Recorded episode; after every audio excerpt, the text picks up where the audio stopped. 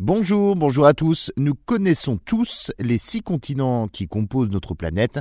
L'Amérique, l'Europe, l'Asie, l'Afrique, l'Océanie et l'Antarctique. Mais désormais, il y a donc un septième continent, un monstre de plastique découvert en 1997 par le capitaine Charles Moore. Au moins 1800 milliards de déchets plastiques flottants réunis donc en plein Pacifique, à mi-chemin entre Hawaï et la Californie, sur une surface équivalente à trois fois celle de la France. Cette concentration due au courant marin n'est cependant pas une masse compacte. Les experts ont constaté que cet amas de déchets était composé de sacs, de bouteilles, d'emballages, de mégots de cigarettes, de filets et autres matériels de pêche. Entraînés par les courants marins et la rotation de la Terre, ces plastiques ne se déplacent pas en ligne droite.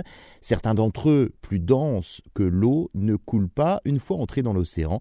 Ils s'accumulent tout simplement dans le sens des aiguilles d'une montre dans l'hémisphère nord et dans le sens inverse dans l'hémisphère sud. Et une fois en mer, eh ces déchets se dégradent sous l'effet du soleil, des vagues, de la vie marine et relâchent des particules que l'on appelle microplastiques, qui représentent en fait une menace hein, pour la faune, pour la flore.